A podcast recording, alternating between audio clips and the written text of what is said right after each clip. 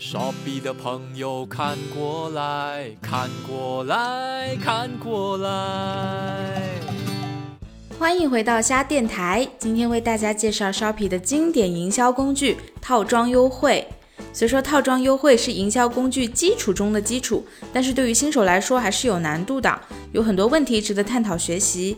比如，套装优惠到底是打折还是满减还是捆绑销售？怎么样让套装优惠发挥最大作用？今天来到就是赚到，且听虾酱浅聊一下套装优惠。首先，什么是套装优惠呢？套装优惠就是把商品组合在一起，给予一定的购买优惠，帮助提升单量和客单价。套装优惠有三种类型，都是大家很熟悉的折扣类型。类型一，折扣比率，举例就是买三件享九折。类型二，折扣金额，比如买两件减二十元。类型三，套装特价，也就是买三件一共九十九元。买家在商品页看到套装优惠信息，就可以点击进入活动页进行商品选购。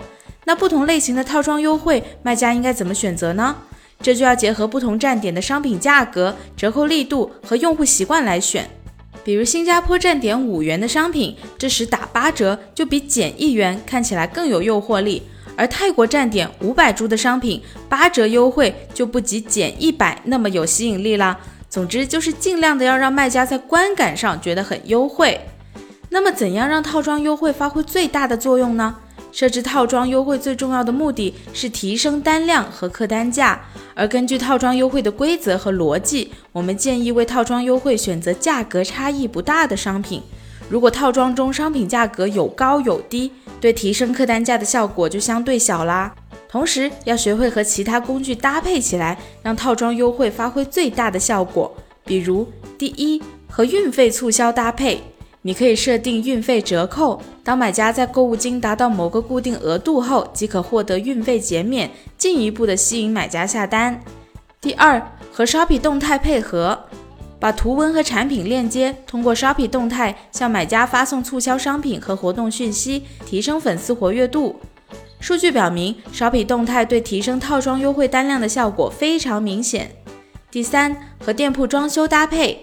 店铺装修的促销商品组件可以一键添加套装优惠，将促销状态下的商品集中展现给买家，会有意想不到的超高转化哦！